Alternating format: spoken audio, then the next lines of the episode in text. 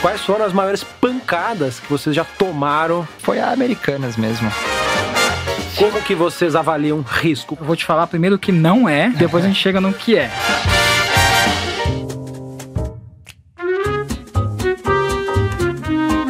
Bom dia, boa tarde ou boa noite. Meu nome é Samuel Ponsoni, eu sou gestor dos fundos da família Selection aqui na XP e esse é mais um episódio do Outliers. Tem aqui comigo, do meu lado, a Carola, Carolina Oliveira. Tudo bom, Carol? Tudo bom, gente? Um prazer estar aqui de novo. E hoje os nossos convidados são o Cássio Bruno e o Luiz Aranha, sócios e gestores da Multi Capital. Tudo bom? Cássio, Aranha. Tudo bom? Obrigado pelo convite. Obrigado, Samuel. Obrigado, Carol. Tudo bem? Prazer aqui estar dividindo aqui o episódio com vocês. Queria começar, é, assim, de, de onde que o Aranha e o, e o, e o Cássio vieram, né? Falar da história de vocês e como que vocês foram parar é, na Molt. Talvez começar com o Aranha, né? Que é o, é o, foi o primeiro sócio fundador ali. Talvez o primeiro... É. Sozinho, né, Aranha? Mas conta um pouco da tua história, como que você foi parar na Molt e depois, Cássio, como que a história de vocês uhum. se reencontrou na Molt, né? É isso aí. A gente tem é, origem muito semelhante, né? Então a gente fez a mesma escola, a mesma faculdade e... Vocês dois eram Poli? A gente fez... Que curso? Fez engenharia naval. Na mesma classe. Na mesma Olha classe. Só. Legal. E quando a gente se, inform, se, formou, a gente entrou no mercado meio que. A gente fazia estágio, ele fazia no Itaú, fazia numa outra. É, numa outra consultoria, e ele e a gente se formou na Poli e entrou no trainee lá no Banco Votorantim. Então a gente começou a carreira profissional junto, né? Então a gente nunca perdeu o contato e sempre foi o sonho de fazer o que a gente acreditava, né? Como o que seria certo fazer como gestão de ações, né? E, e aí logo depois que eu montei a, a estrutura da Molt, né? A, o Cássio juntou com a gente e a gente formou o time que é hoje. E, e aí foi, enfim, a história que vocês conhecem aí. Por, por quais casos que você passou tanto, Aranha? Eu comecei na, no, no Banco Votorantim, depois eu fui para a Capitânia. E, e, de lá eu fui montar a gestora da LLA, que hoje é o Endbank. Uhum. E, e, saindo de lá, quando o Endbank comprou, ele não queria carregar a gestora. E aí que, que eu falei, bom, já que é, eu vou ter que sair para né, procurar outra casa para é, ser gestor novamente de um fundo de ações, e era um fundo de ações ali naquela época, era um palavrão, não era... Foi 2014, correto? 2013 para 14. Tava espetacular o é, cenário, né? Então eu falei, bom, eu vou fazer isso sozinho mesmo, né? E, e aí que eu comecei a preparar toda a estrutura e nesse meio tempo que a gente estava montando, é, o Cássio também estava com, essa com esse mesmo desejo, né?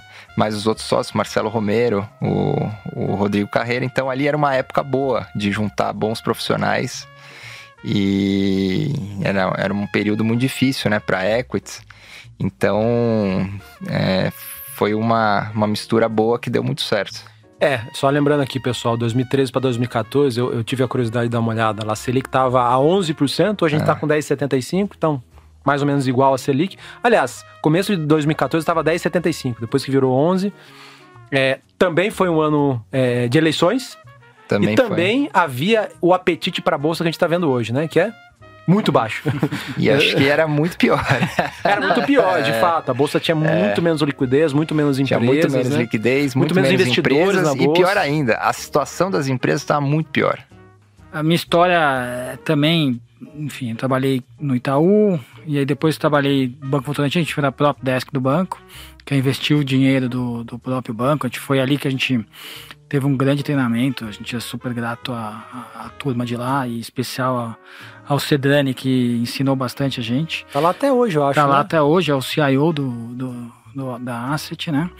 E, pô, um cara que a gente tem um enorme apreço, assim, e, enfim, fala até hoje. E aí eu passei no Pátria também, mega aprendizado, fiquei quase quatro anos no Pátria. No montei, fundo long short lá, Montei né? long short, depois montei long only é, montei time, então foi super legal. Dali eu fui para a Ashmore, que era, uma, que era uma gestora internacional, 70 bilhões de dólares sob gestão na época, que é gigantesco. E eles estavam montando uma subsidiária no Brasil. Fiquei lá quase três anos. E aí o, o pessoal da, da Península, que depois virou Canvas, me convidou para montar junto. Aí com uma parceria do CS como sócio. E aí eu fui junto montar no começo, também fiquei por volta de dois anos e meio ali. E aí você foi pra Molt quando? De 2015 para 2016, é... o Aranha tava lá, tinha, tava ele e o Marcelo Romero. E aí eu queria, sempre quis montar um, uma casa e a gente se juntou e, e aí começou a Molt de um, de, um, de, um, de um jeito que a gente junto decidiu fazer um negócio maior, né? Então ali a gente aumentou bastante o time a partir dali. Aumentou o número de sócios, aumentou o número de pessoas, começou a contratar gente, mudamos de escritório. Então foi uma. A gente combinou aí de fazer um negócio maior, assim. Mais institucional mesmo. Mais institucional. O que, que é diferente na Molt, assim? O que, que você consegue atribuir? Você já tá, pô, um tempinho, já então, sentou, acho que já montou time, então o que, que, que o que, que faz você achar a Molt diferente das demais? Uh, acho que a principal coisa que a gente não abre mão quando a gente conversa lá entre nós, comitê executivo, é clima de trabalho. Assim. Acho que a, primeira coisa é, é, a gente quer que as pessoas sejam felizes lá e, inclusive nós, assim, a gente passa 12 horas por dia lá e 12 horas tem que ser 12 horas relativamente agradáveis, né? Obviamente tem muita cobrança, a gente cobra bastante das pessoas e se cobra muito, é, mas o clima de trabalho é uma coisa que, que tem que ser legal. E aí, para o clima de trabalho ser legal, tem uma, uma série de coisas, entre elas a transparência, que as pessoas podem falar, conversar. A gente é muito aberto, eles são abertos com a gente. E, e, e muito respeito, assim. É, respeito. A gente, a gente é de uma geração diferente do. Você tem a, a cultura garantia aí de 30 anos atrás, que foi super bem sucedida. E a gente talvez seja uma cultura mais adaptada hoje ao jovem de hoje em dia. A gente cobra muito Uh, mas a gente quer que esse clima de trabalho seja bom e que a gente trabalhe em equipe. Acho que, esse, uhum. acho que é isso que a, que a Molt tem. E é uma casa de excelência. A gente. Pô, é tudo isso, é tudo legal, ótimo, mas tem que ser tudo muito bom. E é. E é. É tudo muito uhum. bem feito, assim.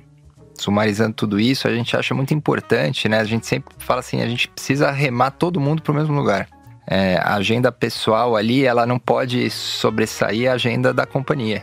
Né? Então, todos os, os as, o que a gente faz, né, como no comitê executivo e, e, no time, né, a gente gosta de ter um time que todo mundo participa. Então, se a gente tem uma posição é, numa empresa de varejo, o analista de commodities tem que estar tá é, incomodado com a, não é, ah, não é do, do meu problema, eu não vou então isso, essa, essa sensação, essa, essa dinâmica de time é, ajuda muito a, aos analistas se ajudarem, né? Que a gente vai formando blocos de conhecimento ao longo do tempo. Não é você analisar uma empresa, o analista fez o, o valuation, o gestor gostou, colocou e, e acabou, né? É uma coisa muito mais complexa que isso. A, a imensa maioria das gestoras com quem a gente conversa, de ações, tem essa filosofia bottom-up, micro, fundamentalista. É, vocês são assim também? Olha, é difícil de é, atribuir, né? As pessoas falam que a gente é agnóstico, né? Mas a gente gosta muito de ser uma, uma casa completa, né? Então, o, o, o, o buy and hold não é só você lá fazer a análise da companhia, é, colocar lá um target, um target price ou qualquer outra coisa. Isso é muito, muito raso no ambiente complexo de hoje, né? Então, é muito mais coisa envolvida que, que vai atribuir né, a, a formação de preço e que a gente não pode ficar só refém, ah, eu só olho isso, não importa mais nada e, e tudo bem, né? Então, a gente também tem uma, uma complementaridade muito top-down, é, a gente discute bastante, né? O macro. O, o, o top-down é isso, é de olhar é, o cenário macro. Cenário também. macro. Todos os analistas têm que entender o top-down. Top-down. E todos os analistas têm que entender como se ganha dinheiro. Então, uma coisa é. que a gente fala lá. a uhum. gente não gosta de um analista de aquário, que é analista que, pô, ele te explica, me explica aí como funciona o sei lá. É o, sei lá, o mundo de adquirência. Mundo de adquirência. Lá, o cara sabe tudo, todas as regras, não sei o quê, mas e como é que eu ganho dinheiro com isso? é, o, o que, que é isso? E isso é uma coisa que a gente vê que as pessoas confundem muito a qualidade da empresa. É, significa que a ação vai subir. Não necessariamente. Com a qualidade do investimento, né? Qualidade É. da empresa é uma qualidade do Com a investimento. qualidade do investimento. Então, às vezes você tem excelentes empresas, mas quando você faz a conta com o melhor cenário possível, é um retorno baixo. Né? E aí você acaba correndo um risco que você não sabe. A gente acha que no longo prazo você tem que entender o macro. Se você pegar 40 anos para cá, se você não olha e também olhar para o longo prazo, se você não olhar de 40 anos para cá, pô, mudou muita coisa. Acabou a Guerra Fria, pô, empresas de, de enfim, De defesa, de né? defesa foram péssimos investimentos? Será que agora, se olhar nos próximos 40 anos, as empresas de defesa não são bons investimentos? Ah, Então, o, o nosso trabalho é olhar para trás, olhar a história, entender isso, ver como as empresas performaram naquele momento, mas principalmente olhar para frente, como é que a história vai evoluir. E aí o que a gente faz bastante é estar muito cedo nos investimentos. Porque a gente tá. E aí foi uma coisa que a gente foi aprendendo É. na nossa carreira. O que, o que é estar muito cedo? Pô, vamos supor. É você identificar uma, Uma tendência, tendência. você investir, mas demorar dois anos para que isso comece a entrar no preço. O, o YouTube não foi a primeira empresa que É. fez vídeo online. Teve uma empresa que eu esqueci o nome agora que fez cinco anos antes. Não tinha internet para que tinha aquilo banda acontecesse. para isso massificar tão massificar. rápido. Então os caras estavam muito É. antes no investimento, estava correto. O cara viu a tendência. Pensando até em captura de tendências, isso vale tanto para fazer, montar posições compradas, né? Que ganham com a valorização dos ativos, como posições vendidas. Vocês são uma casa também que olham tanto do Uhum. macro para o micro, do micro para o macro, para comprar e para vender. Uma casa totalmente Uhum. dentro da estratégia de renda variável, exploram todas as opções possíveis. Isso aí. É, acho falar, que é importante primeiro, acho que é explicar que a gente tem três grandes estratégias né, na, na companhia. A gente tem o, o, o long only, né, que, que tem não só o, o produto long É only, o mas multi-ações, o né? multi-ações, mas como a, a, a, a estratégia de previdência né, do, do multi-ações. A gente tem um produto que é o, o Equity Hedge, que É um multimercado. que é um multimercado que é, a gente tem várias estratégias, é bem mais diversificado e, e tá né, com, mais, com, com uma performance excelente.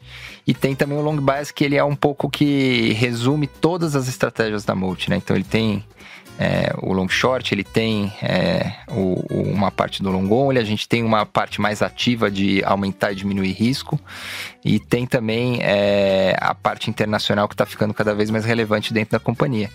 Então, o- a casa tem é, várias estratégias, todas é, olhando para o, o mercado de ações, né? E agora a gente está com uma exposição internacional bem mais relevante, com uma cobertura é, bem mais aprofundada. Então, a gente estava falando aqui antes, né? Mas a gente começou a Multi cobrindo 60 empresas. Brasil. Hoje, Brasil, né? Hoje a gente está com. 240, 250 mundo, né? Então. O nosso é, time de investimentos tinham quatro, hoje nós temos 16. Caramba. Como é que é essa cobertura local e internacional? Você tem analistas só para o internacional, analistas só para o local? Ah, não, a gente optou. A gente tinha duas opções, né? Ou fa- fazer esse de, de dividir o time ou de, de, de ser um time só. A gente falou no começo, a gente gosta de equipe. E aí, é, a gente, como equipe, é, a gente viveu. Eu vivi, o Aranha também, em casas macro. E macro você acaba tendo alguns feudos, né? Ah, o cara do DI, o cara do câmbio, o cara da bolsa, o cara do crédito, sei lá. É, e essas pessoas falam pouco entre elas. E a gente não queria criar dentro do time o time local e o time internacional. E a gente também tinha muita convicção que a pessoa que olha verticalmente o mundo, o setor no mundo inteiro, ele fica melhor. Então a gente optou por esse caminho, olhar um é, dividido por setor, Quem olha consumo, Cons- olha consumo aqui e olha lá, lá fora. fora. Quem olha commodity aqui, commodity aqui lá fora, até que isso é até mais óbvio, mas quem olha é, utilities aqui, É, aqui e lá. Telecom aqui, tem telecom lá fora. Legal. E por aí vai. E a gente. E aí, só que aí, obviamente, eles todos têm um time, mais gente para ajudar, obviamente tem mais coisa. Então, é, é- é esse o conceito dos analistas. Só que além disso, é, que é a parte quant, nossa, a gente tem um, um time grande de três pessoas que ajudam o time a fornecer. A levantar todos os dados, deixar todos os dados robustos, fornecer todos os dados, fazer o relatório.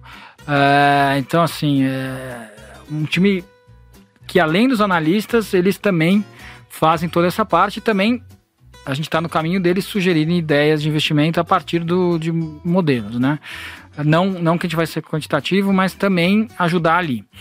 E, e, acho que o que é legal desse time é que eles são ótimos programadores, programam super bem, mas ele tam, eles também entendem um negócio, eles estão dentro do, do, time de investimentos, eles não são uma, uma célula à parte, eles estão dentro do time de investimentos. Então, às vezes a gente manda umas bolas meio quadradas para eles, eles arredondam, porque eles entendem o que a gente quer. Então, quando a gente vê feudos, o cara de tecnologia não entende nada do time de investimento, você tem que pedir muito no detalhe, explicar muito no detalhe, senão o negócio volta torto. É, uma das coisas que vocês é, é, falaram aqui, né? E, e, eu já tinha ouvido vocês falarem isso anteriormente, em reuniões, até em outros podcasts. É, vocês se chamam de agnósticos, né? Que não, não importa se, é, se a empresa é small cap, mid cap, large cap, é, não, e não importa se ela é de qualidade ou se ela é mal vista pelo mercado, né? E também vocês falaram uma outra palavra que é o contrarian, né? O, o cara contrário. Uh, e ao longo do tempo vocês tiveram várias posições é, é, compradas é, bem não consensuais, né? Por exemplo, Cielo há dois anos atrás, é, Oi, né? Ano passado, é, é, Rumo, né? Quando tinha acabado de virar a LL uhum. para Rumo, enfim. É, queria que vocês comentassem um pouco disso, né? De, de, desse aspecto Essa, de vocês. Esse, esse, é um aspecto que é um, é um subproduto do nosso trabalho. Né? Então, a gente não vai olhar o que. Por, é, vai olhar a posição que ninguém gosta só por ser contrária. É, a gente faz uma análise completa de tudo. Né? Que acontece é que, na média, quando uma ação está muito comentada, está no, nos jornais, está indicação de todo mundo, é uma empresa que está com um momento bom, mas que, como está todo mundo olhando e, e comprando essa ação, é, acaba sobrando muito pouco prêmio, né? Então, quando você compra uma ação muito popular, ela tem que surpreender muito mais para você ter o retorno do que é, quando você compra uma ação que geralmente o mercado despreza, que tem muito pouco embutido no preço, né? Que é a diferença entre o, a qualidade ou o, o, desempenho da companhia com o desempenho da ação. E o que acontece? Quando você paga muito caro, um prêmio muito grande pela qualidade do ativo, mais risco tem, não menos risco. É o contrário. É o contrário, né? Sobre a ótica matemática tem menos da margem coisa. de gordura. Né? E vice-versa, quando você está pagando muito pouco para uma empresa que está com algum problema, se ela realmente não confirmar as, as vamos dizer, a tendência tão ruim, o retorno sobre a ação ele é maior, né? Então, o, sobre a ótica de um ativo em si, é, quando você começa a olhar várias companhias, é, a gente acaba escolhendo algumas e, e, a gente não, não se, se move por ser, ah, não, é uma empresa é, que tem é, menos, se escolhe a empresa que tem mais retorno, né?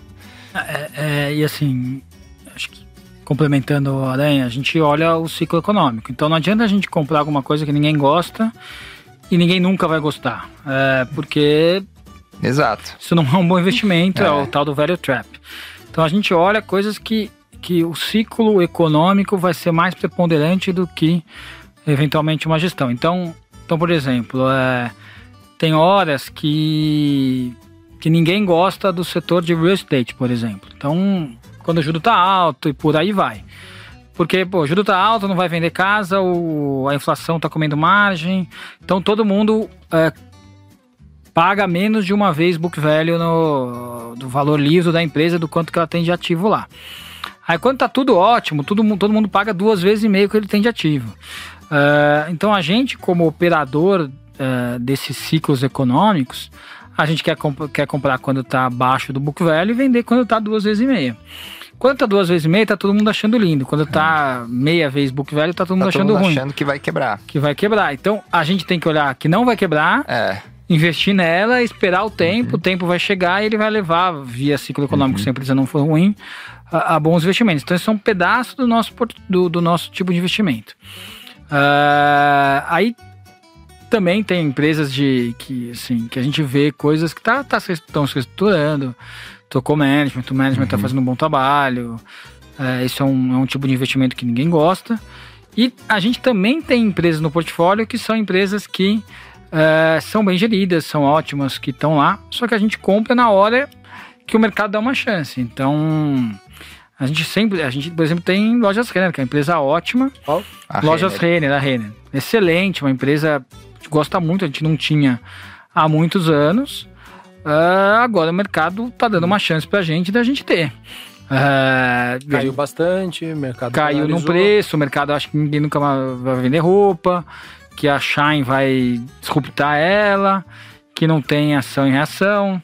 Então, assim, a gente, a gente acha que é um bom momento de comprar. A gente já a gente vê que, pô, dá pra se vender muito mais roupa no Brasil que nos últimos dois anos, quando não teve ocasião de, de, Sair de casa, sair né? de casa. E, e- e bem ou mal, a roupa é um ativo que deprecia. Gente, é, pegando aqui o gancho, é, vocês têm algum viés de investir em empresas de maior, menor capitalização? Tem algum filtro? O que, que vocês olham em relação ao tamanho das companhias investidas? Olha, Carol, tem primeiro um mantra básico, né? A gente só entra numa posição se a gente consegue sair dela. Né? É, em- Sair dela dentro do prazo de resgate do dentro fundo. do prazo de resgate do fundo, dentro da condição de liquidez da companhia, né? Então, a gente busca ao máximo, né, evitar é, ser obrigado a sair de uma posição porque a gente tomou um resgate, porque e a gente pactar demais essa ação. É, e o segundo ponto, a gente não tem nenhum é, viés entre, ah, eu só compro large cap, eu só compro small cap, mas a gente entende que existem momentos, né, em que as small caps elas ficam com um desconto muito maior em, em relação às, às large caps e a gente leva isso em consideração.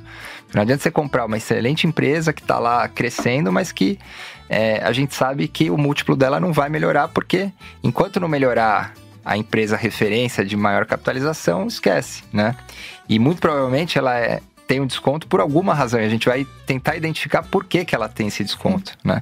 Então a gente não tem nenhum preconceito, mas acaba ficando muito difícil, né? Você achar boas oportunidades em, em- em- small cap e mesmo se a gente acha, e a gente tem algumas é, investidas, ela não vai ser tão relevante, né, para o volume de recursos que a gente administra. É, O, o que a gente fala muito assim é a gente quer poder estar errado.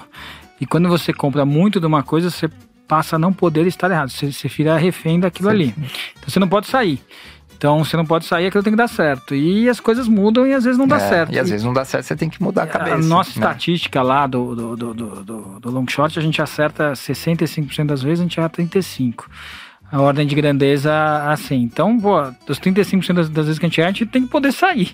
E, e se você não pode sair, você fica no longo prazo naquele, preso naqueles 35% que não tá dando certo. Somar todas as small caps do portfólio. Tem um máximo que vocês falam, Não. poxa, não pode passar disso? Não. Não, a gente calcula Por é, ação, por né? ação, né? E a gente não pode passar dos limites de, de concentração, dado os prazos de resgate dos produtos. Mas a gente olha fator de risco, né? É. Então, a gente quando olha risco, a gente é uma casa que a gente fala muito pouco sobre risco, né, no- nos podcasts, porque pouca gente tem Como- esse interesse. Como que vocês avaliam risco? O que que é risco para uma casa de equity, de, de Cara, ações? é- Eu vou te falar primeiro o que não é e depois a gente chega no que é.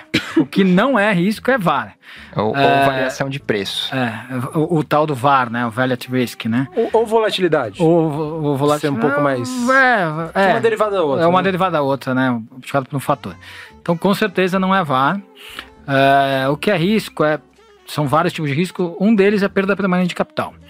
Então, a perda permanente de capital é investir em algo que nunca, não importa quanto tempo passar, aquilo não volta para aquele preço que você pagou. Por exemplo, empre- algumas empresas do grupo X. É. Morreu, você nunca mais vai Empresas recuperar. do grupo, se eu comprei a GX, não importa quanto tempo você esperar, Nunca mais vai recuperar. aquilo provavelmente nunca vai recuperar. Tem casos que por acaso dá certo, por exemplo, a HRT, que virou a Prio e que virou uma puta empresa. Mas assim, É que- é exceção da exceção. Perfeito. Mas assim, é uma perda de permanente de capital. O outro risco é você estar 100% alocado no mesmo fator de risco. Então, pô, eu acho que o, que o dólar vai para 10, vamos supor.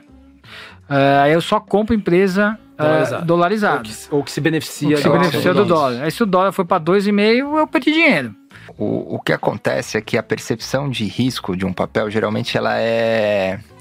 é- ela não acontece é, aos poucos, né? Então você acorda com o dia, tem um fato relevante, tem uma informação nova, uma notícia, e é, você não consegue operar esse gap, né? Então você tem lá uma posição, a, aconteceu uma notícia, a ação abriu caindo 30, foi o caso do AGX, inclusive. Foi né? o caso do AGX, mas, e, e, mas é assim que acontece, né? Então você pega lá nos Estados Unidos, saiu o resultado da, do Facebook, Facebook. caiu 20.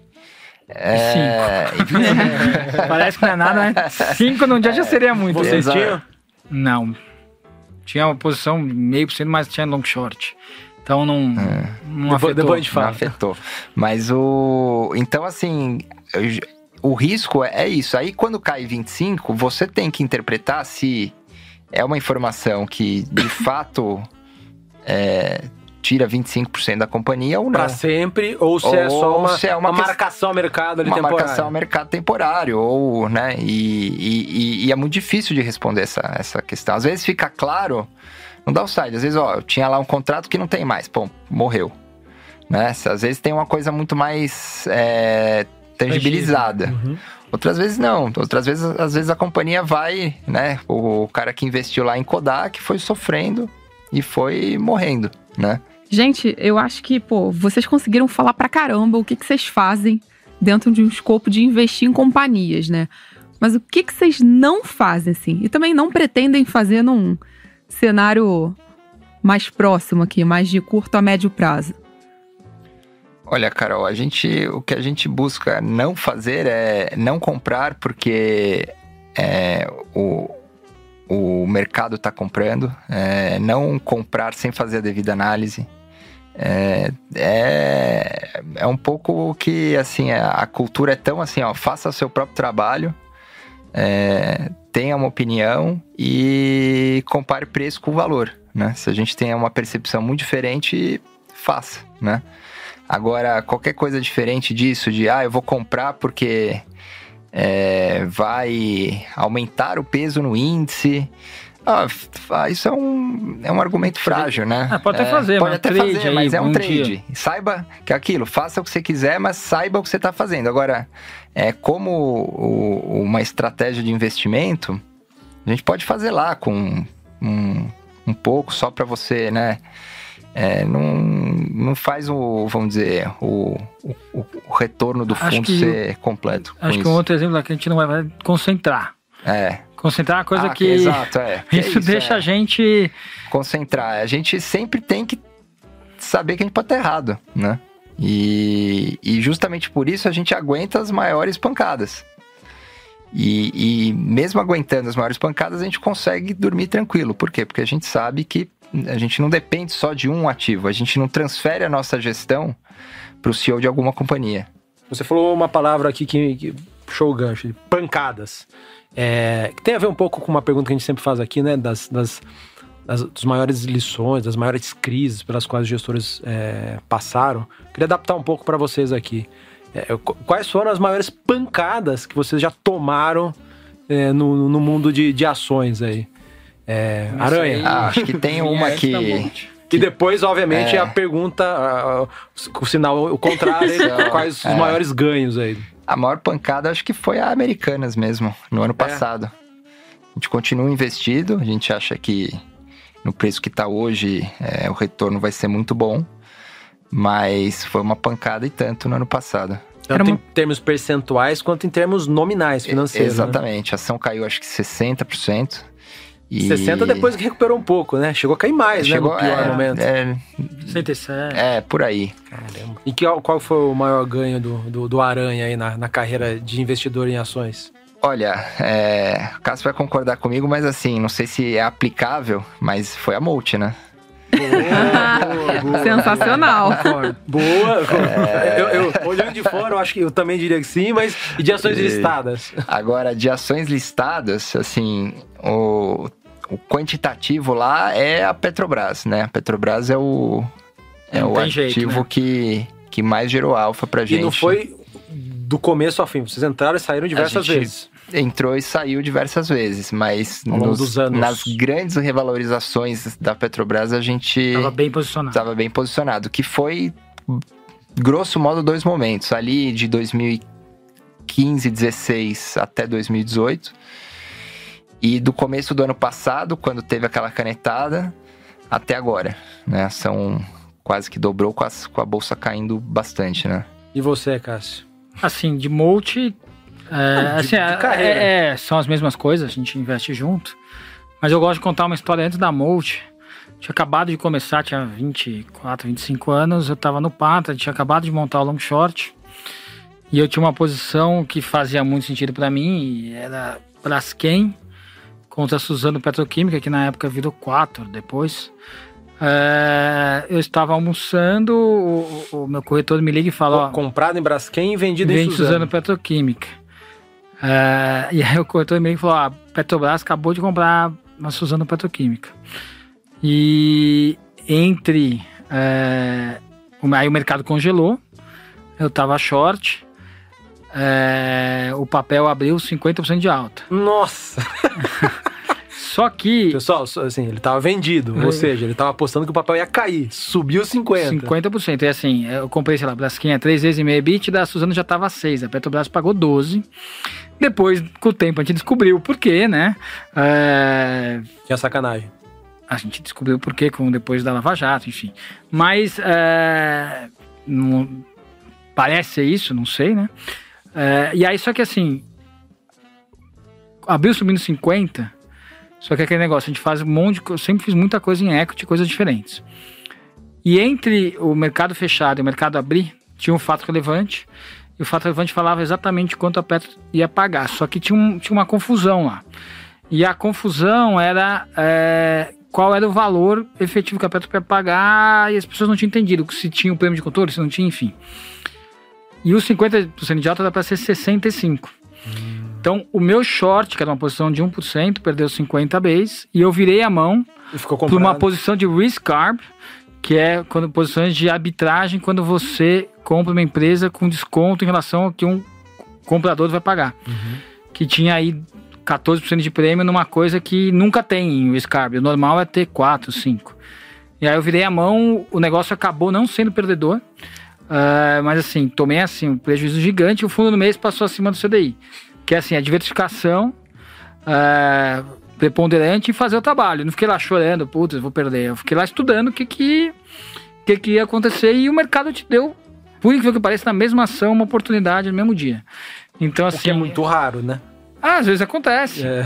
Então, assim, você tem que fazer o trabalho, estudar e, e, fazer. E eu acho que o maior ganho realmente é a Molt. e a gente. A gente comenta muito pouco porque é, é, é, é difícil, mas a gente acertou desde que a música começou, muito short. Uh, a gente. Uh, e a maior parte das vezes a gente procura os shorts, assim como a gente procura os longs no, no, nos underloveds. Uh, que ninguém nos, gosta. Nos odiados. Nos odiados, a gente procura os shorts onde todo nos mundo ama. Nos queridinhos. Tá sempre lá o short. Short nunca tá onde todo mundo odeia. Short. Por que, que, que a gente fala? A gente falou no começo, né? A mudança de ciclo. O dinheiro, grande dinheiro está quando existe uma grande mudança de percepção sobre alguma coisa. Então, o nosso esforço na Molt é trabalhar para achar o porquê que as percepções vão mudar. Explica um pouco para a gente né, é, a diferença entre o fundo long only, o fundo de equity hedge de vocês e o fundo long bias. Bom, é, vamos lá. Só...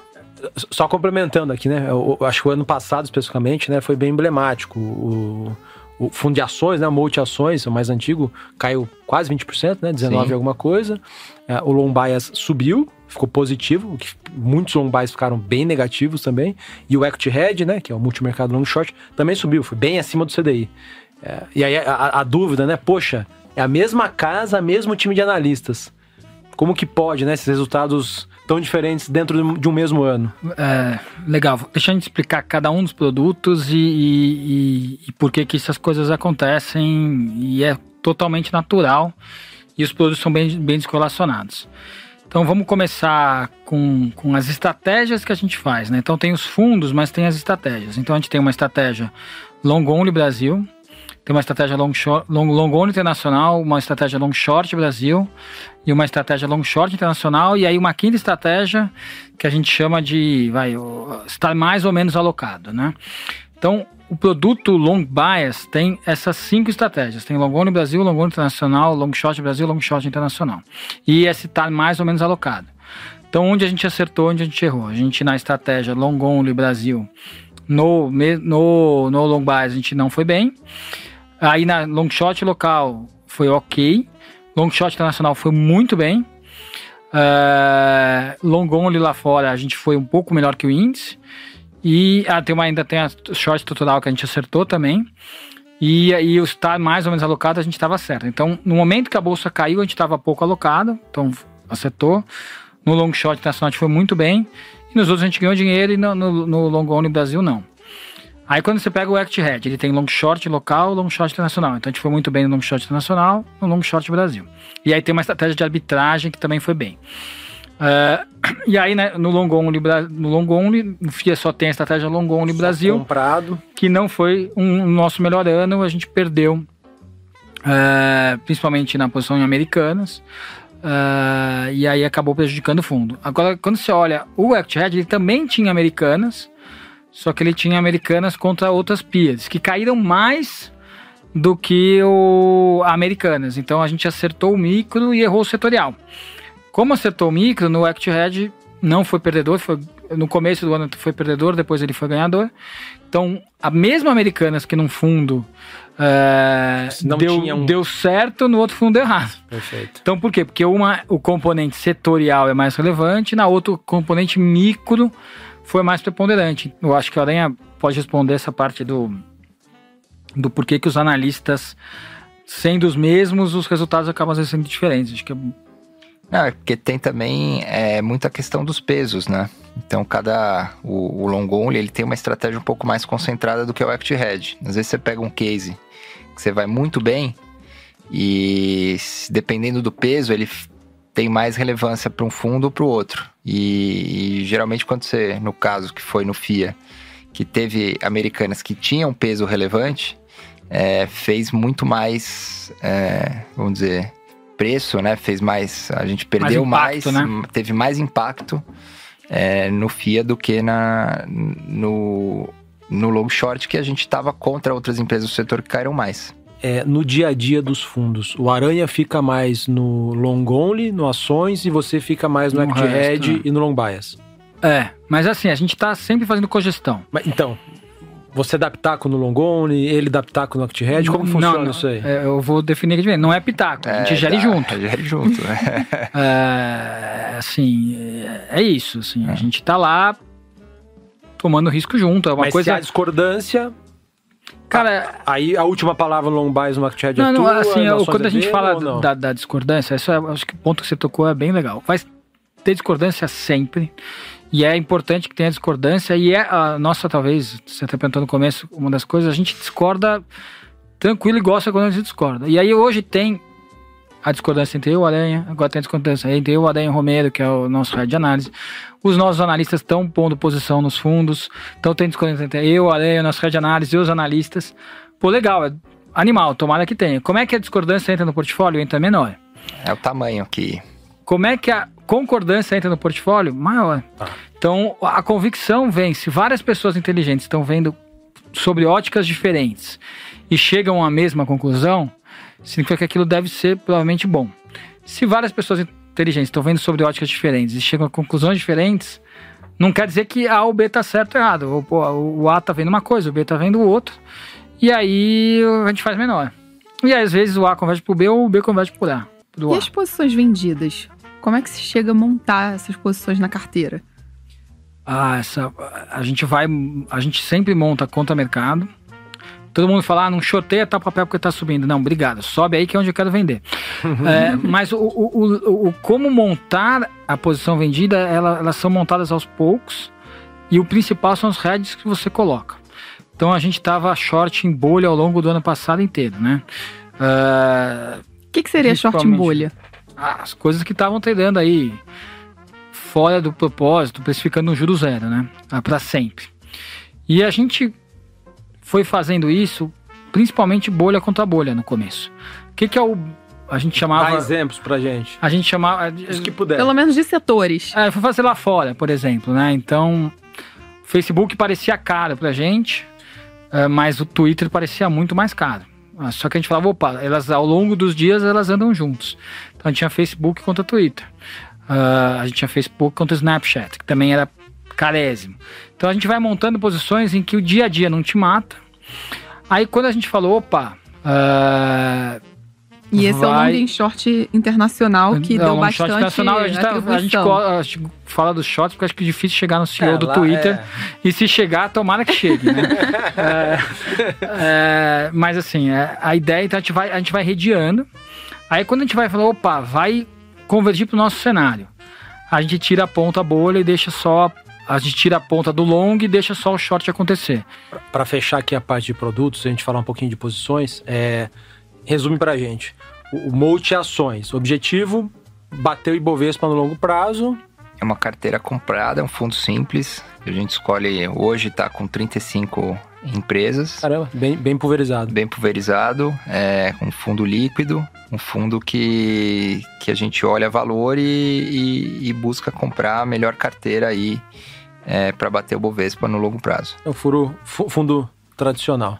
O, o, o, o Multi Long Bias, o multi que é o objetivo o dele? O Multi Long Bias é um fundo que é, busca gerar, é, ter uma, uma exposição à bolsa mais moderada, em que a gente pode é, tirar o peso do, do investidor em aumentar ou diminuir durante os momentos do mercado. Então é um fundo que. Mais vai, tático. Mais tático, mas que tem uma volatilidade é, um pouco maior do que um produto multimercado né? E que tem uma exposição direcional, né? Que a gente fala que o nosso neutro é 50% comprado, né? E quando a gente está mais pessimista, ele fica é, um 30%, 20% ou até pode, podemos ficar vendido.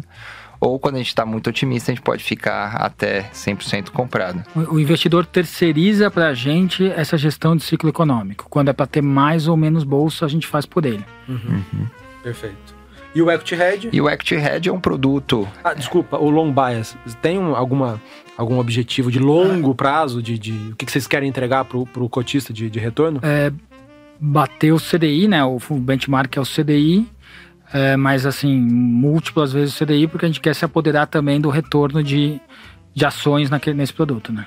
Uhum. O mundo dos sonhos é quando a bolsa for bem tão bem quanto a bolsa. quase bolsa. quando a bolsa for mal, você bateu o CDI. É, por aí. é, é, é, impossível isso, mas assim, é. é. quando a bolsa for bem. A gente até agora fez isso, mas não é o. o assim, não, não dá para achar que a gente vai bater a bolsa quando a bolsa vai bem e. E bater o CD quando a bolsa vai mal. É. Não dá para achar isso. Mas a gente. É, o nosso objetivo é bater o CD no longo prazo e, e, se apoderar desse Mas é, é, é justamente isso que acho que é o grande apio dele é que ele terceiriza essa gestão do beta. Então, o ciclo econômico, quando você está mais propenso a ter ações, que é justamente no momento que todo mundo quer tirar dinheiro das ações e vice-versa. E no Equity Hedge, o que é o objetivo de retorno dele? No, no Equity Hedge já é um produto que entrega o CDI mais. É, nosso objetivo é entregar CDI mais 5%. Ao né? longo, no Ao longo, longo prazo. No longo prazo. Ele entregou o CDI mais 5,5, se não me engano. 5,5, acho que volta 6,9. 6 anos? Ou ele vai fazer 7 agora? Anos, 6, né? É. Que ano a gente tá? 2022. Ainda estamos em 2022. Seis anos e meio. Seis Boa. anos e meio. Ele vai fazer em maio, né? Ele vai é. fazer sete anos. A pandemia atrapalha a gente. Né? Atrapalha muito. e a então, idade. ele é um produto que se assemelha muito ao multimercado, uhum. né? Que entrega CDI mais. E só que a nossa, o nosso substrato é o mercado de ações, né? Então é, é um fundo que é, tá com um, uma rentabilidade aí muito fora da, da curva. Da né? curva. Gente, o que, que, são as principais posições dos fundos hoje para vocês, aqui no cenário de Brasil? Uma das principais posições é a nossa posição em petróleo. A gente já tem falado aí bastante com o mercado sobre isso, é, tanto em Petrobras quanto em 3R. É, outra posição que a gente tem relevante é a BRF, que é um ativo que aí trazendo tudo que a gente falou, a gente acha que é um ativo que ao longo do tempo a percepção do mercado vai mudar em relação à empresa. Eu acho que outra, que não é uma específica, mas é um setor, é o setor de utilities, né? O setor de energia elétrica e saneamento, que como um todo é, ficou muito barato e a gente está aí no, no fim do processo de aperto monetário e né, se tudo der certo, a inflação vai dar um alívio. E, e, a, e a gente vê esses ativos é, bem operacionalmente, com bons balanços, mas que com, e com uma taxa de retorno muito elevada. Né? Então, acho que como um, assim, difícil falar de uma posição específica, porque a gente tem um, um uma cesta, uma cesta grande aí dentro do setor, mas como um, um todo é uma exposição relevante que a gente tem. Oi, Cielo, essas que vocês no passado uhum. tinham, tem alguma coisa ainda? Tem, essas, a gente tem ainda. Essas é, odiadas no mercado aí? A gente tem, a, a própria BRF é uma ação odiada, né, hoje em dia. Ela é uma ação que, que performou muito mal em relação à, JBS, né, a própria Marfrig que, que adquiriu um terço da BRF. E, mas a gente gosta muito de olhar, olha, o, o cara mais bem informado do setor, né, um controlador de um grande frigorífico, comprou a BRF, né? Então, alguma coisa ele, ele tá viu. vendo lá também, né? E, e aí, é, no caso da UE, a gente continua. É, ela teve né, uma volatilidade muito alta, foi a ação que mais performou em 2020, foi a, uma das que pior performaram em 2021. É, tá, essa semana né, tem aí um passo importante, tá? Tem muita especulação em cima. O que que, e resumidamente, é, o que que acontece? Resumidamente, a gente olha a, a companhia, né, como uma companhia que tem muito ativo para receber, né? Com os, ela vendeu os ativos, tem dinheiro para receber, depois de passado todas essas questões regulatórias, que é o que vai acontecer essa semana com o CAD. E quando você olha né, o valor do ativo contra todos os passivos que ela tem, ainda sobra é, um bom dinheiro e você tem uma participação numa empresa é, de infraestrutura é, extremamente bem posicionada é, dentro da tese de digitalização, de expansão de, de banda larga no Brasil. Então, é, você a, acaba saindo né, desse processo de, de restauração, comprando um ativo praticamente que, que vale muito pouco, que as pessoas olham é, muito só para a parte do passivo né, do quanto que a empresa deve e não quanto que a empresa tem tanto a receber quanto o, a qualidade dos ativos que ela tem. Oi é um papel, sim, totalmente eh, Outsider, fora do né? radar, ignorado. Do, ignorado, fora do radar dos investidores institucionais. Pessoa física foi uma coqueluche, né? Uhum. Não sei depois do ano passado, mas muita gente deve ter é, desistido. Por que, que vocês acham que o investidor institucional olha tão pouco esse papel? A gente hum. acha que o investidor institucional, ele não gosta de errar.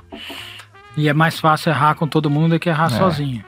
Então a gente não tem muito esse medo de errar sozinho porque a gente ajusta o size. É mais uma posição. É mais uma posição. Errar, a gente tinha, e... Quando a gente montou 8, tinha 2% do fundo. É. Outro, outro papel que vocês é, também tinham, e eu estou vendo aqui uma carteira antiga de vocês de outubro, é, falando, eu vi você falando recentemente de grandes bancos, né? Não, as fintechs vão disruptar, vão disruptar, vão disruptar. Pô, eu tinha aqui Itaúsa. Tem ainda na carteira? Tem, tem. É outubro é, isso aqui, tá antigo. É, um pouco, agora andou muito, né? O que, que é o, o que, que é a visão de vocês para grandes bancos, para Itaú? Olha, a gente entende que. É... Nessa pegada de fora do consenso, pô, o mercado por algum momento alguns semestres ficou muito, puxa, bancão vai. Vai, vai acabar. Vai, não, não, não, é vai é, acabar, acho que isso é, era, vai dar uma sofrida mais, mais intensa. É. mas vai, vai, vai sofrer, vai sofrer, vai sofrer. E. Passou?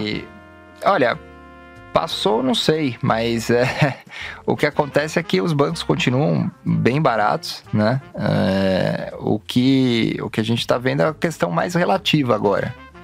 Talvez os bancos sejam muito baratos, mas a bolsa ficou tão barata tem outras opções. Que tem as outras opções. Né? Perfeito. A gente desconcentrou e... um pouco de bancos, né? Então a gente tirou um pouco o peso dos bancos para comprar outras coisas, como a gente falou das lojas Renner. Né? É raro um momento em que uma empresa de qualidade dá uma chance boa de compra. E, e a gente tem, né? A gente acredita muito que é, esse ano vai ser um ano razoavelmente favorável para varejo para vestuário, vestuário não para varejo. Vocês acham que varejo sofre muito mais ainda? Porque ano passado foi uma desgraça, né? Sofreu bastante. Olha, ainda tem perda de renda, né? A inflação então, foi muito essa, alta. Essa é, é, isso que é engraçado. Foi uma desgraça o preço da ação. Perfeito. as empresas ainda continuaram crescendo. Salve alguma ou outra empresa que teve um final de ano mais complicado, as empresas foram bem no ano passado. O problema é agora a perspectiva é ruim. Então agora é você... é sabido que a perspectiva é ruim. Agora, é agora é sabido. Que tá, agora, será que vai ser tão ruim quanto Parece esperado? Parece que o risco é menor, né? Agora pare... a gente está mais confortável bastante. em tomar esse risco. Mas ainda você vê problemas para frente. Então, é, a gente vê que o... as pessoas estão muito mais endividadas. O juros está mais alto, está mais difícil de você tomar um financiamento, você comprar um carro, você. A inflação mesmo... comeu renda. A inflação comeu muita renda. E apesar de você ainda estar tá tendo geração de emprego, ela não é é, no agregado, você não está tendo uma geração de renda. A gente começa a ver saque de poupança. Então, todos esses fatores estão comprovando a desaceleração que o mercado colocou no preço. Agora, será que isso é duradouro, profundo? Ou é uma questão mais conjuntural e a inflação cai, o juro começa a cair e aí e você que isso causa que... nos juros, né? Então, é. O micro com o macro, as, as, coisas às vezes começam no micro. A gente está vendo ali as empresas é. sofrendo. O, o, e a gente vê que uma hora pô, é. o juro vai ter que cair. O juro vai ter que ir para 13 com a economia é, em, recessão. em recessão? Não faz muito sentido olhando aqui a, a, posição de outubro, né, do, do, do multi a, ações, Renner era 0,86, era pequenininho. Uhum. Se aproveitaram agora essa, essa queda recente e encheram a mão. A gente está um pouco maior, mas a gente não é uma posição ainda das maiores, né? Perfeito. Porque ainda demora, a é. gente ainda vê um pouco de um ano ainda que a gente precisa depurar essa alta inflação. A gente não tem tanta certeza como a inflação mais alta vai vai afetar a renda das pessoas. Então, assim, quando que a gente vai encher a mão é provavelmente quando a gente olhar e falar, o juros já vai começar a cair. O que a gente está vendo é um final de alta de juros. Uhum. Quando a gente olhar e falar, opa, é hora do juro cair, aí provavelmente você tem que estar muito maior no varejo discricionário, nesses. E o que a gente tem aqui na renda que a gente gosta desse ano é a questão do micro do setor. Tem muita demanda reprimida vestuário, em vestuário. É, é, agora, quando você olha o varejo como um todo, tem um pedaço grande do varejo que não tem demanda reprimida. Pelo contrário. Pelo contrário, teve tem, antecipação, antecipação de, demanda. de demanda. Principalmente aquilo que é home appliance, né? Que é aquilo que você ficou em casa. Eletrodomésticos. Eletrodomésticos. Você comprou tudo por antecipação, computador, porque você estava em casa, você renovou tua casa. Foi um pouco do caso de que, Magazine é, Luiza, isso, é, isso é uma coisa global, né? Isso aconteceu no mundo inteiro. Tem até um gráfico famoso lá do Fed, do Fed né? Serviço contra... Que as pessoas consumiram bens e não consumiram serviços. Dá para falar que tem uma temática predominante na carteira de vocês ou, ou não se aplica a isso? Acho que tem, né?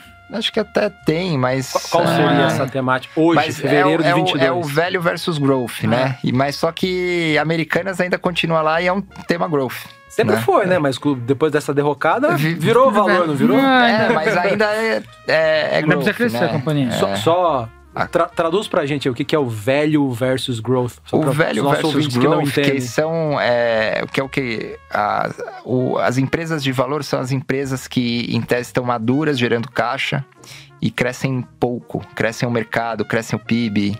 Um pouquinho, é, um pouquinho mais que aqui. É, um pouquinho mais, um pouquinho menos. Percentual né? baixo de crescimento, mas é, muito estável. Setores maduros. Né? Setores maduros, às vezes nem tão baixo, né? Que, que é aí que tá as, as oportunidades. Empresas que é, crescem, mas é, não são percebidas, não são como, percebidas tal. como tal, que uhum. crescem, né? E é aí que a gente vê a, a distorção de preço e valor.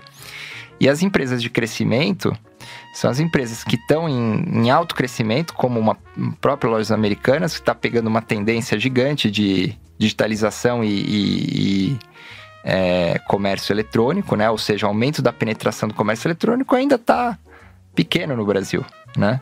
Teve uma aceleração no, em 2020, né? Em 2021, ela continuou crescendo, apesar de alguns sinais de aceleração que fez o mercado panicar. Mas ainda é uma tendência de longo prazo inequívoca.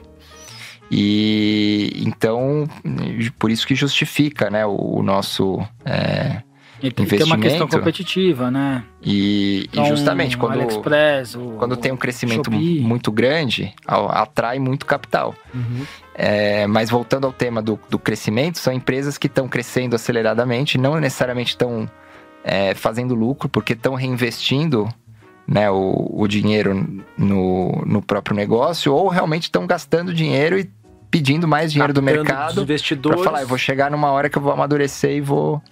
É, e esse tema ele ficou muito esticado, esse tema de crescimento, né?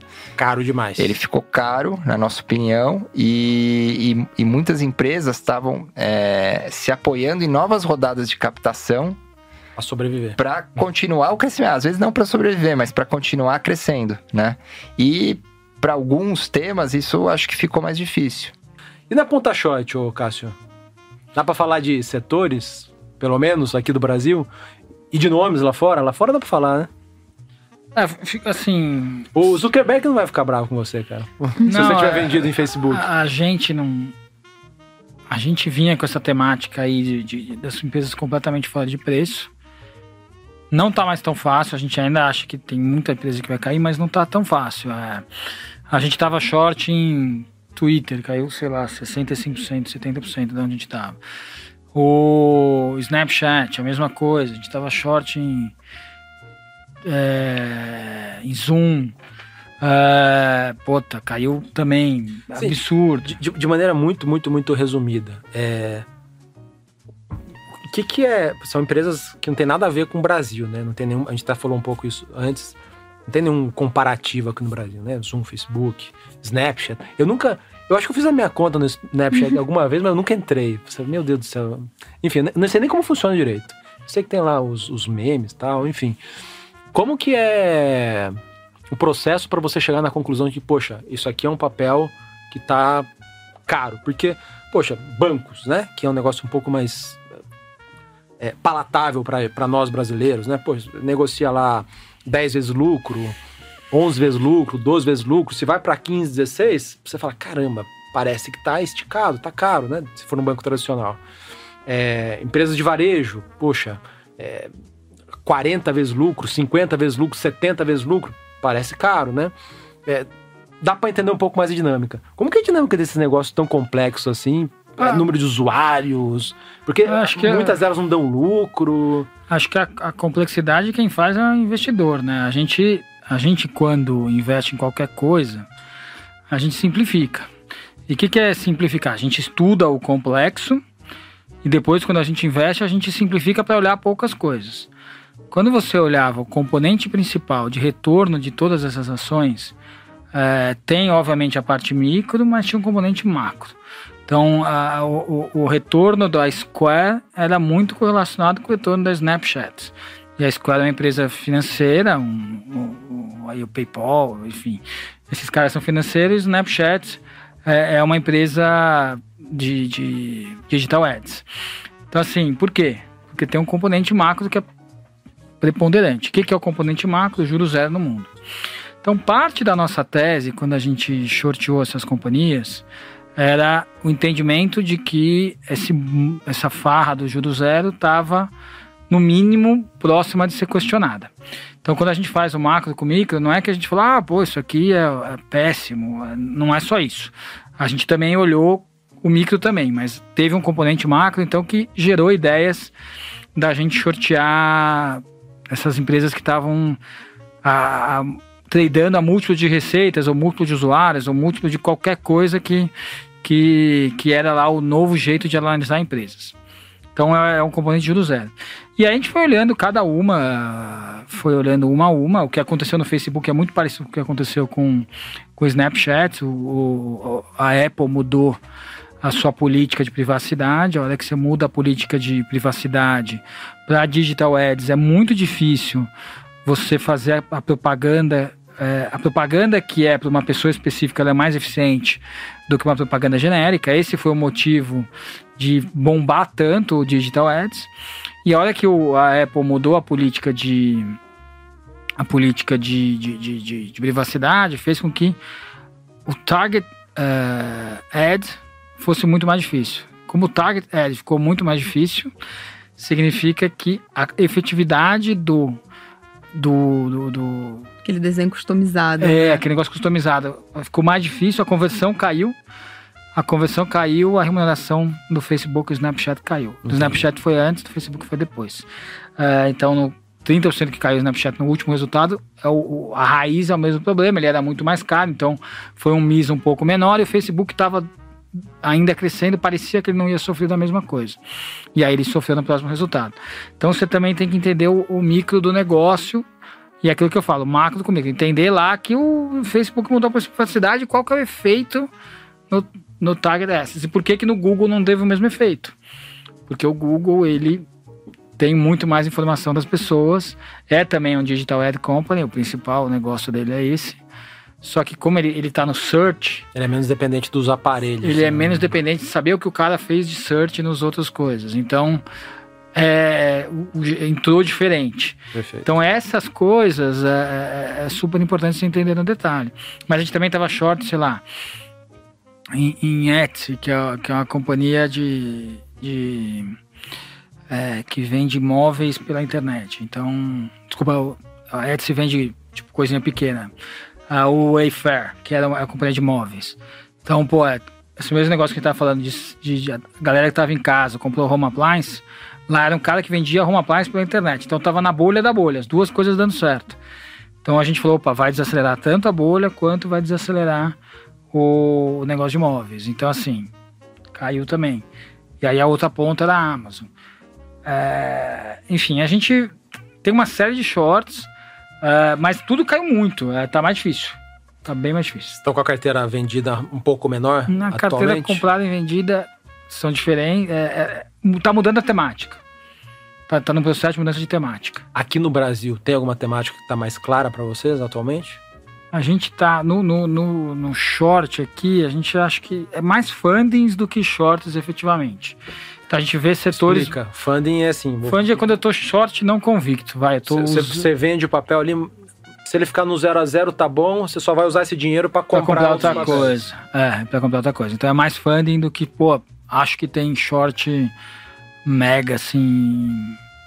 Claro, tem alguns ainda, mas não, não são muitos mais. Então, assim, depois dessa queda toda da bolsa, o, o Cássio, é, não, não, não tem shorts tão óbvios hoje. Nem, nem olhando setores, nem papéis. Obviamente sempre tem alguma coisa para fazer, mas pegando, por exemplo, lá no meio do ano passado, né, muitos gestores, é, talvez até vocês, é, falavam do, do, de alguns, alguns tipos de fintechs aqui do Brasil, né, alguns tipos de IPOs, e, e de fato colapsaram, né, vários caíram 40%, 50%, 60% tem alguma coisa assim mais temática que ainda restou para entrar vendido, sem, sem falar em nomes, ou você acha que a maioria ah, já corrigiu?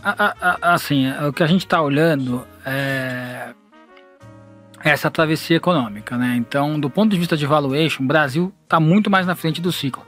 Então, o juro já, sai, já, já subiu, já não entra dinheiro em equity, então se ajustou muito o preço de muita coisa. A gente recomprou muito dos shorts que a gente tinha. Uh, mas é, se o juro continuar alto por um bom tempo, que não é nosso a gente até acha que o juro vai começar a cair daqui a pouco, é, mas se o juro ficar alto, tem companhias pela alavancagem que tem problema de travessia. Então, aonde a gente está monitorando para ver se tem alguma ideia uh, mais forte é né, né, nesse tipo de empresa. Empresa muito alavancada, que, que o custo de, de, de passar esse, esse momento de juro alto é mais complicado. Gente, é, pensando na carreira de vocês e até a história da própria construção da Multi, quais aprendizados vocês tiveram ao longo de toda a trajetória profissional de vocês que vocês fazem questão de passar para frente, né? Passar para as pessoas mais júniores que estão entrando na Multi, as pessoas que vocês gostam, que têm proximidade no mercado? Acho que persistência. É, acho que abrir empresa ali no, no auge da recessão, da, né, do governo Dilma, tá ali tudo, né, juro real alto, bolsa era né, palavrão. É, só que você tem que olhar para o longo prazo e persistir. Tem muitos momentos que você fala, putz, será? É, longo prazo não chega nunca, né? Mas a persistência para tudo na vida, eu acho que quando você faz bem, bem feito, elas se pagam na frente, independente do que você faz o maior aprendizado que a gente fala é, é, essa história do. Não é porque você ganhou dinheiro que você estava certo, tá? Às vezes você ganha dinheiro e você está muito errado. Então, assim, tem, tem uma árvore de probabilidades que a gente fala o seguinte: são, são quatro outcomes possíveis, né? Você tem dois, é, duas entradas iniciais, então eu estou certo. Eu posso ganhar dinheiro certo ou perder dinheiro certo. Eu estou errado, eu posso ganhar dinheiro errado ou perder dinheiro errado. Nossa, mas que esquisito. O normal é falar, pô, ganhei dinheiro, portanto estou certo. Não é verdade. Às vezes você faz apostas terríveis. É, a, a, os odds são completamente contra você, então a probabilidade é completamente contra você e você ganha dinheiro. Mas a tua decisão inicial foi ruim. Então o que, que a gente tenta fazer? Não confundir é, ganhar dinheiro com estar certo. É, é, é parece uma coisa louca, mas é, é, é uma hora aprendizado. Então, saber que a boa decisão tomada N vezes vai acabar sempre dando dinheiro. Porque você vai acertar mais que vai errar, as decisões são boas na largada. E aí, o que, que acho que a maior parte dos gestores se quebram? Eles, eles gestores, uh, investidores, né? Não se chama de investidores, que o cara ganha dinheiro estando errado e aí ele acha que ele, ele, ele chega à conclusão que ele, é, que ele é gênio. E aí, quando você chega à conclusão que você é gênio, você viu que você é burro. então o mercado vai lá e bate em você. É impressionante isso. Quando você, assim, é... nunca deixe tu achar que você é bom. Quando você achar que você é muito bom, que você é muito fera, vem lá o mercado e bate em você, cara. Senhor mercado. Ele é, é impressionante. Por quê? Porque esse tipo de comportamento reduz a tua. Uh, a, a, o teu trabalho, né? Você se, se esforça menos e aí se se esforça menos, o mercado bate em você. Se, se a política de investimento da Molt permitisse, em que gestores você botaria a grana naquele fundo de ações de previdência para largar lá por longo prazo? Pode ser de fora do Brasil é, também, então, mas do Brasil. A, a gente na Molt lê, estuda sobre uma série de gestores, né? A gente gosta de, de saber, enfim, a história do, do investimento. Eu gosto muito do jeito que o Ray Dalio pensa, assim. Eu acho que ele, ele é um cara que tem muita. A gente, a gente é muito mais novo que ele, então a gente tem muitas semelhanças do jeito de pensar com ele, porque ele gosta muito de história, do longo prazo, de pensar como as coisas vão evoluir. E acho que uh, a gente admira muito o trabalho que ele fez. Não é à toa que ele chegou a ser um dos maiores gestores do mundo. E, e o All Weather lá, que é o, que é o fundo principal deles é algo que a gente acredita muito. Você tem que ter um fundo que funciona em diversos tipos de cenário. Então, por isso que acho que uh, seria o Ray Dalio. E eu gosto muito, sim, do, do Soros. Assim, acho que o Soros é, é o cara, assim, o cara que é um filósofo e ensinou a parte do que a gente faz de investimento aqui, a gente copiou dele, que é entender o que é reflexividade e ir atrás disso aí. Infelizmente não tem fundo disponível para aplicar, né? É só a grana dele. É. Aqui no Brasil, botaria em alguém? Acho que no Brasil tem uma série de, de, de pessoas boas. É, como na nossa política a gente acaba colocando muito dinheiro da multi, não gastei o tempo necessário para isso, mas tem muita gente boa, assim. Tá fugindo. ah, não, eu, vai fugir também. Eu gosto, eu gosto muito da, da turma que trabalhou comigo, que, que é o pessoal da Absolute. Então a gente trabalhou junto. O trabalho muito sério deles. É... Então, deixar aqui minha admiração por eles. boa, boa. Fabianão já teve com a gente aqui. Aranha. Bom, eu acho que é, é, quando perguntam assim pra gente, é muito difícil. A gente tenta pegar um monte de. de o que, que, que cada um tem de melhor e a gente tenta aplicar, né? Então. É, como o Cássio fala, a gente olha muito para dentro e a gente acaba até por desconhecimento.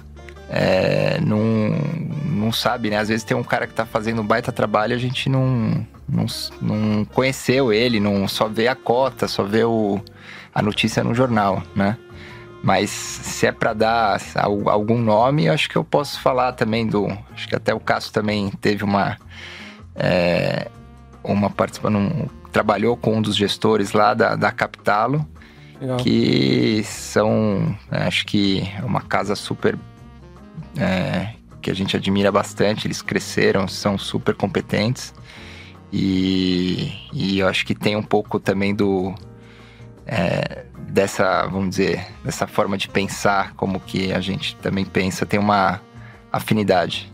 Senhores, pô, muito obrigado, Cássio, Aranha. Episódio inédito, né? Nunca participaram juntos. Isso. Primeira vez é. aqui. E valeu, Carol. Obrigado por mais uma. Obrigada, gente. Foi ótimo, excelente. Obrigado, Carol. Obrigado, Samuel. Obrigado, foi, pessoal. Obrigado pelo convite. Foi ótimo. É, foi um Boa, prazer. Papo muito bom. Pessoal, Obrigado por mais um episódio. Sigam a gente ali nas redes, arroba samuel.ponsone. Arroba RSO, Carolina. E é isso. Até o próximo.